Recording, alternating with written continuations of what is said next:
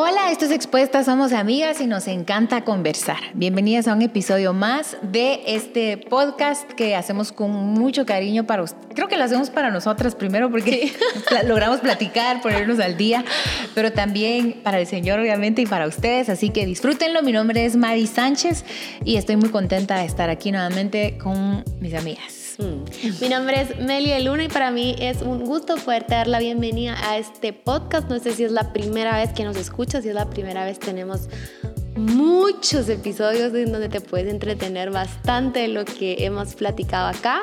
Y hoy en la mañana justo le decía a Juan Diego, mi amor, yo quiero miren, o sea, sé que nos escuchan obviamente y, la verdad es que nos anima mucho sus mensajes cada vez que nos, que nos abordan, que nos dicen, siento que son mis amigas, me encanta escuchar eso. Pero a mí, a mí sí me hace falta el como conocerlas bien y como darles un abrazo y, ¿verdad?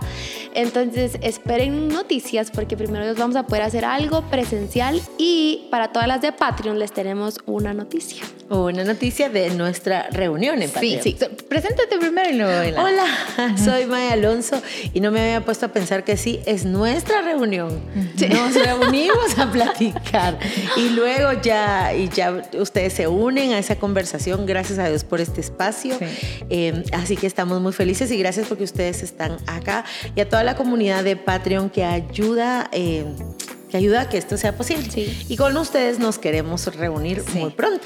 Bueno, el lunes 14 de noviembre queremos tener una reunión con ustedes, con las que están en Patreon. ¿Cómo le vamos a hacer? Pues muy fácil. En tu feed de expuestas de Patreon te va a llegar el link de Zoom para que puedas estar en esta reunión. Así que te invitamos. Cada una de nosotras va a estar en nuestra casita y tú en la tuya, en el país en donde estés. Conéctate a esta reunión y bueno, vamos a pasar un buen tiempo juntas eh, yo me voy a escapar un ratito de la universidad. puede estar ahí. Muy esforzadamente va a escaparse. Tengo trabajo. Sí. Y hay otra noticia en Patreon. Esta es para medios de comunicación. Así es, para medios, para canales de televisión o para otro tipo de canales de reproducción o radio. Em, también pueden suscribirse a Patreon y van a poder eh, obtener estos contenidos, pero en alta resolución. Así que busquen ya esa suscripción especial exclusiva para canales y radios. Así les llega el material pues en alta resolución. Porque agradecemos muchísimo que podamos hacer difusivo todo esto que platicamos. Eh, primero, el Evangelio es difusivo, el bien es difusivo y cuando tenemos un proyecto así, nos sentimos muy honradas que lo difundamos. Sin embargo, queremos pedirle también que podamos hacer esta difusión em, no al estilo Maquiavelo. ¿Cómo así? Maquiavelo decía que el fin justifica los medios. Jesús no dijo eso. Jesús más bien enseñó que los medios honran el fin. Entonces que lo hagamos con toda esta, con todo este orden, con todo lo que es correcto, porque saben que descubrimos hace una buena cantidad de tiempo que aún en las redes sociales hay formas correctas de hacer las cosas. Eh, también hay delitos en cuanto a compartir contenido que no es propio y no etiquetar o no avisarle a la persona que comparte el contenido. Yo no sabía que hay delitos de esa forma, que así como existe plagio eh, de otro tipo de asuntos en un libro, eh, ¿verdad? Muchas cosas, también existe el plagio acá. ¿A qué, ¿A qué queremos llegar? Queremos que sigamos difundiendo todo esto, pero que cumplamos con esta especie de normas de convivencia y normas de claridad en cuanto a la difusión del contenido. Gracias a todas y todos los que de repente comparten el contenido y tienen ese detalle y esa, diré yo, esa conducta tan bonita, esa honra de etiquetarnos, de referir a este, a este podcast. Algunos han compartido hasta en un link el canal de YouTube, algunos han compartido eh, nuestras cuentas de, de, redes sociales. Les agradecemos eso. Así que aquí está el contenido y cuando lo compartan, tratemos de seguir esa línea para que podamos hacerlo todo, como dice la Biblia, correctamente y en orden. Sí. eh, les quería decir la hora de el Zoom del lunes 14 va a ser a las 8 de la noche, así que las esperamos. Y si tú quieres poner ahí que en el minuto 4.40 empieza el contenido, está bien. Está bien, empezamos. bueno, 8 de la noche hora de Guatemala, el lunes 14. Hoy vamos a hablar de un tema que creemos que es muy importante, que cada vez es más popular Y em, muy bonito, la verdad es que nos vamos a disfrutar mucho este tema. Primero Dios nos alcance el tiempo. Vamos a hablar de vivir sola. ¡Eso! Y no morir en desde los 18. No, yo no vivo sola nunca. O sea, yo creo que aquí la única que ha vivido Sí, sí. por sí misma, que le aplaudo y hasta hay una parte de mí. Ahí sentí un nudo del estómago, de los pero nervios. mira, o sea, te lo dije alguna vez. ¿te acuerdas que tuvimos esa conversación? Meli, vos y yo salimos de la casa de nuestros papás a nuestra casa, a nuestro hogar. Y aunque lo agradezco y esa es mi historia y la abrazo con todo, saben que hay una parte que no vivimos, que es ser una joven adulta, autónoma, que puede vivir sola fuera de la casa de sus padres, que tampoco es malo, es pecado. Lo que pasa es que, bueno, por, por ejemplo, yo tengo 48 años. Cuando yo era niña, cuando era adolescente, había como que solo un par de formas, o tres lo más, de salir con honra de una casa. Pero eso no lo dice la Biblia, eso es una construcción social y cultural. Las que yo me recuerdo en mi tiempo era, o te casas de blanco, o te ganas una beca, o sos seleccionada en una federación, O te ganas la lotería. o sos seleccionada. Yo creo que ni esa, Meli, porque quiero que se ubiquen en esta mujer que nació en 1974. O sea, entonces era, o te casas de blanco y salís de la casa de tus papás a la que va a ser tu casa, o te ganas una tu beca, honras a tus papás y vas a estudiar allá como las niñas buenas, o sos un excelente atleta y te vas a, a otro país a, pues a crecer como atleta y todo eso. Lo digo entre, entre que es broma y es en serio, porque en realidad era muy en serio. Era menos popular y a veces era un poco... Era señalativo, Era- o sea, si vos decías, bueno, mire papá, a, a tal edad donde ya sos autónoma económicamente, porque sí tenemos que estar bien claras que esta autonomía implica autonomía económica. O sea, no hay libertad si no hay libertad económica, no es así como, si vas a ser autónoma, tiene mucho que ver con responsabilidades, con crecer, con responder por ti y por otros. Entonces, en aquel tiempo, en mis tiempos de niña o adolescente, sí se miraba mal, recuerdo yo, que alguien no viviera con sus padres, sobre todo si era mujer, Sí. si no se había casado o Yo- si no tenía una beca. Creo que hay otro escenario que era más familiar, lo vi mucho en mi, en mi familia y es estudiar en la universidad. Por ejemplo, bueno, yo soy de provincia, dirían en México, soy del interior de Guatemala y esa es la razón por la que salí de mi casa. Eh, entonces, las culturas son diferentes. Tú miras que la cultura de una ciudad, la cultura en Guatemala se llaman departamentos, en México estados, en otros países creo que también ciudades o departamentos.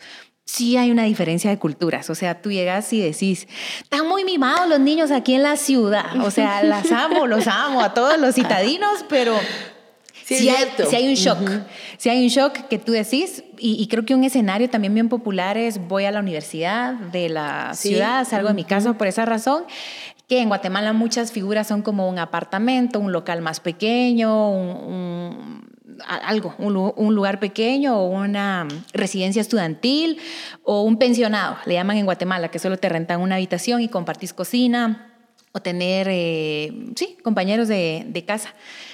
Casa de huéspedes. Ajá, o casa de huéspedes. Como sea, la verdad es que es un reto y yo sí creo que es algo más común. De hecho, a mí sí me preguntan bastante este tema de vivir sola, vivir sola. Yo sí me sentía medio rara antes, digamos, con mis amigas. ¿Qué edad tenías? Eh, ya estaba grande, también diría mi mamá, viejota, ya estabas, ¿verdad? O sea, yo tenía trein- 29. Cuando empezaste a vivir sola, Sí.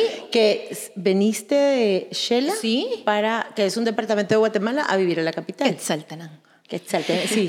Pero, o sea, sí, sí ya estaba grande. Yo creo que hay 29. personas que ahora lo están asumiendo mucho más jóvenes. Hay personas que lo están asumiendo bien de 24, ¿Crees? 20, sí.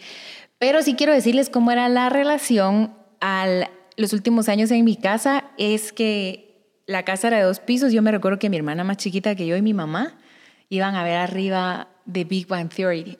Y iban a cenar. Yo me recuerdo que me decían, ¿quieres venir a cenar? Y yo, no, o sea, ya estaba yo abajo, en la casa de antes. Mi papá como que había hecho unos apartamentos atrás. Ya era como muy suelto nuestro estilo de vida. Mi mamá no era de que, niños, la mesa está servida. Mi casa fue muy suelta, cada quien por su lado, en su ritmo, en su horario.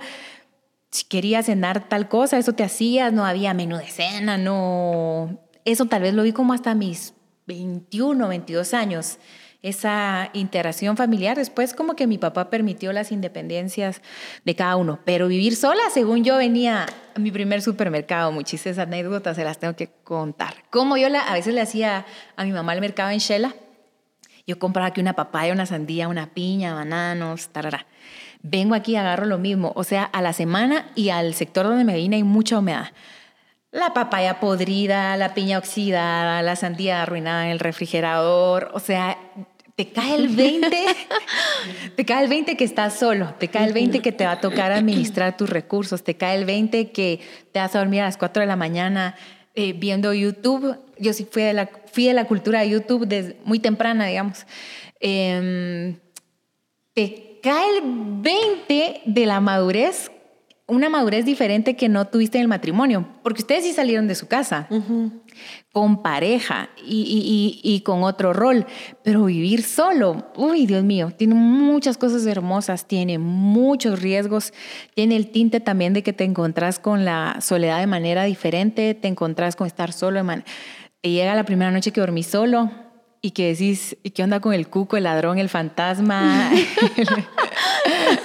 el, gato, o sea, es que de pronto, y eh, yo sí leí un artículo que a mí me dio mucho en esa temporada, es que mudarte de ciudad implica emocionalmente una pérdida tan importante como un luto. Entonces dije, ah, no estoy exagerando, no estoy sobreactuando, está normal que esté muy triste, esté normal que no me sienta parte de aquí, que... a más los círculos sociales que muchas veces te toca que te reciban puede, puede eh, agregarle también mucho un buen sabor o un, mal sabor a la experiencia. Sí. Pero em, es mucha responsabilidad de, de, golpe. Varias cosas prácticas, administración del dinero, que creo que Maya y Meli pueden aportar mucho aquí porque les tocó lo mismo, solo que casadas. Administrar el dinero. Em, el tiempo. El tiempo, tú eh, tu riesgo es estar sola también. O sea, otra cosa es que tu papá de mijita, véngase para acá. O sea, ya sabes. Y otra cosa es que tú estés sola. Otra cosa es que tú.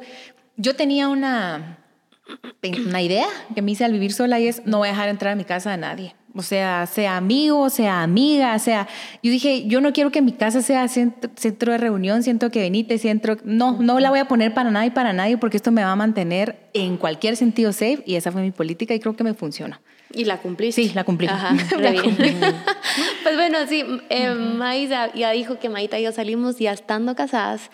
Em, entonces creo que mucho de lo que te puedo decir es porque pues son consejos de que de, de, cómo administrar el dinero, pero la verdad es que sí hemos tenido a personas que nos han llegado a mí a Juan Diego a decirnos qué piensan de que me vaya a vivir sola. Entonces, de primero, no lo recomendamos a todos. Creo que decirte, ay, sí, andate a vivir sola porque ya tenés 29, 28 años y anda a probar, creo que sería que agarres esto, sería de forma irresponsable porque te, tendríamos que sentarnos contigo a preguntarte por qué quieres estar sola, por qué quieres vivir solo o por qué quieres vivir sola. Creo que eh, hay situaciones en donde sí súper conviene, ¿verdad? Es como si papadito y ahora, ¿verdad? Que tuvieras tu responsabilidad y que vayas al mundo eh, a ver lo que es. Pero hay otras personas que tal vez le diríamos no, ¿verdad? Entonces, eso nos ha pasado mucho con Juan Diego. Eh, nos vienen a decir solo porque, pues, que, como, quiero probar, ¿verdad? Y, y, y pero, ¿por qué quieres probar? porque ya estoy cansado de que me pongan un horario. ¿Verdad? Entonces, como que ahí te diríamos, no, hombre, ¿verdad? Y, y, nuevamente va otra vez a ver por qué el horario, ya tenés 30 años, te siguen diciendo que llegues a las 10 de la noche, tú quieres cenar, ¿verdad? Hay, habría que investigar, o sea, escucharte por qué. ¿verdad? Entonces, eh, creo que te diría, pues es momento de irte solo no, no me atrevo. cuando, cuando, ¿qué? Cuando... Es que, ¿sabes? Depende. Ajá, depende, pero es que no, me atrevo a decir que sí. No, no, pero hay mucha madurez en lo que estás diciendo, mi Meli, porque hay escenarios evasivos. Y hay escenarios que lo que están haciendo es resolver. Por ejemplo, algo evasivo es, me ponen horarios ojo, cuando estés casado te van a poner mm, horarios. Cuando vivas solo vas a necesitar tus propios horarios. En un condominio te van a poner horarios. Sí, o, sea, me encanta lo que decís, pero creo que uno tiene que analizar su intención de estoy evadiendo o estoy asumiendo. Si estoy evadiendo, no, verdad es que quédate en tu casa. Pero si estoy asumiendo, hay que asumirlo con... Porque formas de resolver puede ser esa, como Ava. Creo que lo más saludable para ti es mudarte a otro lugar. ¿verdad? Yo creo. Entonces, Ujú. dale, dale. ¿Ya terminaste? No. No. Lo más saludable para ti es. Lo más saludable en este caso sería si estás resolviendo algo y que ya pediste consejo, ya, ¿verdad? ya buscaste de otras formas, ya llegaste, trataste de llegar a acuerdos y no se logró, ¿verdad? Entonces creo que pues ahí podría ir el, el, el ya andate. Y saber de que vas a tener riesgos, como Sí. tú decís.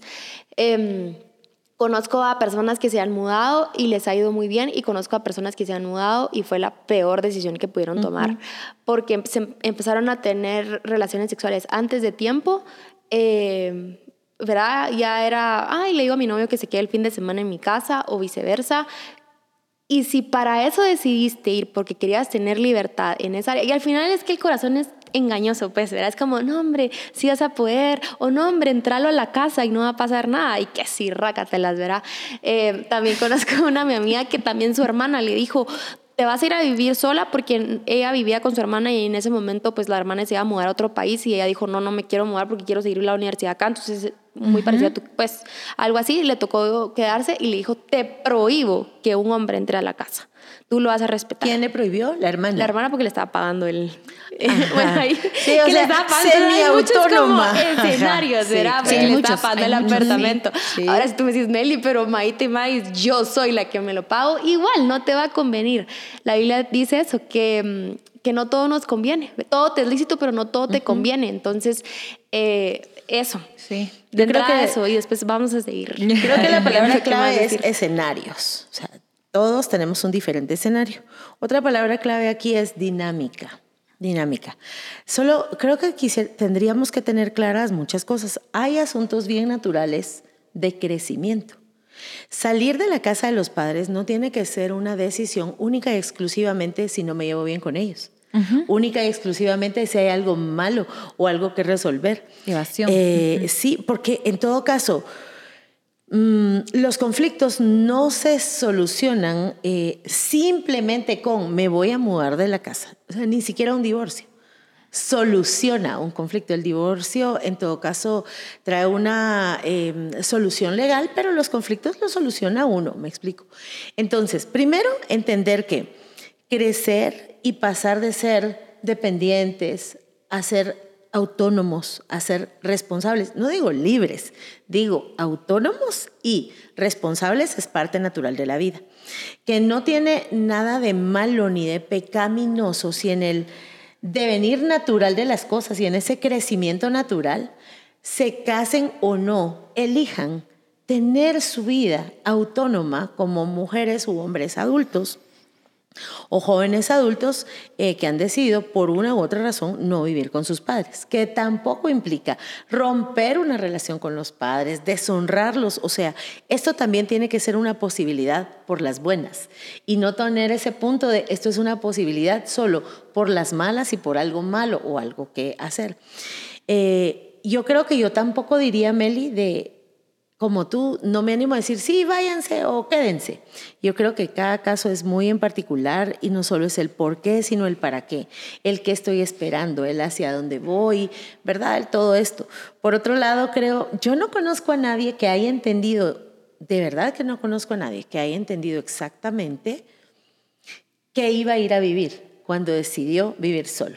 Salir de la casa de sus padres por las buenas o por las malas o por lo que quieran y ni siquiera alguien que haya dicho, bueno, yo estoy lista para el matrimonio, me voy a ir. O sea, uno va descubriendo todo eso. Creo que trae mucho crecimiento, seguramente, pero trae muchos riesgos, muchos desafíos. Y ahí sería de ser muy claras de ver mi debilidad y mi vulnerabilidad. Como tú decías, mi corazón engañoso.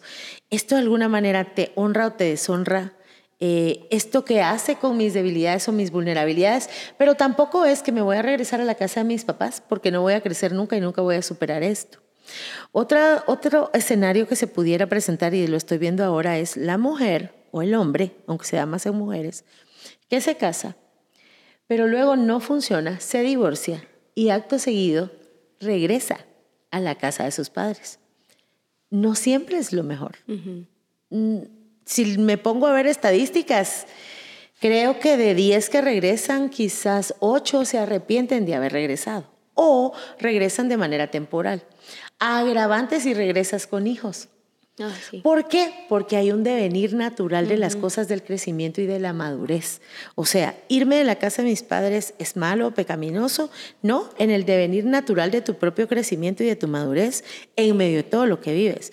Eh, casarte es malo o no, o no hacerlo es malo, no necesariamente.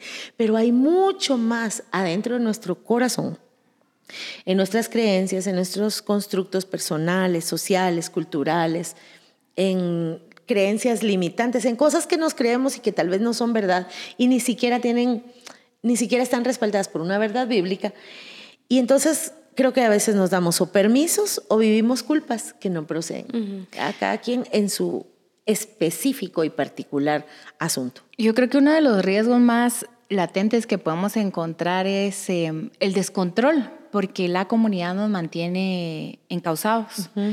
No quiero decir controlados, pero la convivencia humana nos mantiene saludables. Eh, entonces, si tú ya tienes tus riesgos, por ejemplo, si mi riesgo es el desorden, no saben cómo podría llegar a estar el planchador, ¿verdad?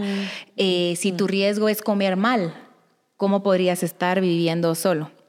Si tu riesgo son las finanzas, si tu riesgo es la sexualidad, si tu riesgo es el loquear y hagamos parranda aquí en mi casa, si tu riesgo es la pereza y te empiezas a levantar de pronto a la una de la mañana.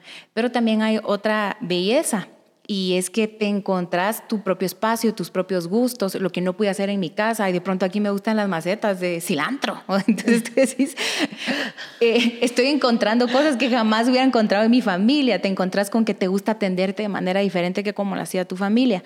Eh, pero te encontrás con la soledad. Yo creo que la soledad para nosotros parece una mala palabra, pero la soledad es diferente a ser solitario. Y yo te quiero decir que en la soledad es donde más te puedes encontrar a Dios. Tengo recuerdos yo muy hermosos en mi casa, encontrarme con, con Dios. Les quiero testificar súper rápido uno. Eh, fue un 31 de octubre precisamente. O sea, el Espíritu Santo a mí me había tocado de, de muchas maneras, pero este lo tengo guardado especialmente en mi corazón porque él me tocó con risa como una hora. Mm. Y yo sola. Y, y mi recuerdo es que yo estaba adorando, tengo clara la canción, cuando iba como en, en segunda vez, estaba leyendo la Biblia, yo sentí en mi cuerpo como que alguien me hubiera tocado aquí, en, mi- en mis costillas. No en piel, sino solo el sentimiento, ya saben. ¡Pum! Donde viene el toque, viene una risa y yo, obviamente, el Espíritu Santo no te posee, te toca. Y cuando el Espíritu Santo te toca, tú no te privas de tus pensamientos, de, no pierdes la noción del espacio, no, no estás poseído, estás tocado y afectado por él. No estás en trance. No estás, sí. Entonces, eh, yo en, en mi mente empecé a decir, ya se me va a pasar, así de, ja, ja, ja, ja, ya, ya se me, no se me pasa, no se me pasa. O sea, mi mente tenía una línea de pensamiento y el Espíritu Santo me dijo, solo quiero reírme contigo, solo quiero gozarme contigo. Y dije, no, yo me voy a entregar a esta experiencia física en el Espíritu Santo. O sea, solo les puedo decir que no paró como 40 minutos, como una hora, me tiraba al sillón, me iba a la cocina, me paraba, me regresaba. Lo que me gustó de esta experiencia es que esto me había pasado en comunidad, en la iglesia. Entonces, llega a ser un poco más contenido, porque creo que uno también cuida el control de la comunidad eh, espiritual donde estás asistiendo. Y sé que el Espíritu Santo me libró de algo, me, me, me ungió con algo. Igual la primera noche que dormí sola y me cae el 20 de, a mí me ha dado miedo toda la vida vivir sola. Y hoy que estoy aquí en esta casa, lo que te puedo decir, Dios, es, te invito a que te quedes aquí y no por estarme desvelando todas las noches. Quítame el miedo. Y les puedo testificar, fue una de las veces donde Dios más me quitó el miedo. Momentos también donde me llegó el agradecimiento con mis papás, porque en la casa yo, esta pasta tiene un montón. Eh, esta pasta está pachada, tirémosla. Y ya cuando viví solo, ¿verdad? Esta pasta, ¿dónde están las le tijeras? sale. Le voy a sacar. Aprendí a administrar. Sí, aprendí a administrar mis productos. Sí. Eh, yo le decía a mi mamá, mamá, ¿por qué guardas estos, est- estos trastos, est- estos trastos? Y ahora yo en mi casa era como, ay, si le quiero llevar a alguien algo, los guardo. Aprendes muchas cosas, perdonas qué a tus papás. Entonces lo que te quiero decir es que en esta experiencia es una buena oportunidad de encontrarte con Dios, de encontrarte contigo y de ubicar tus riesgos. No solo es sexo, no es el único riesgo, hay un montón de... Ubica el tuyo en tu corazón y ríndeselo a Dios, que encuentres ahí madurez, coherencia y... Pere me compartió este versículo. Eh, Meli, si quieres terminas tú Sí, solo compartes. Yo quiero decir algo, porque lo más parecido, sin estar casada, a, a experimentar la libertad, por así decirlo, fue cuando pasé de la- del colegio a la universidad.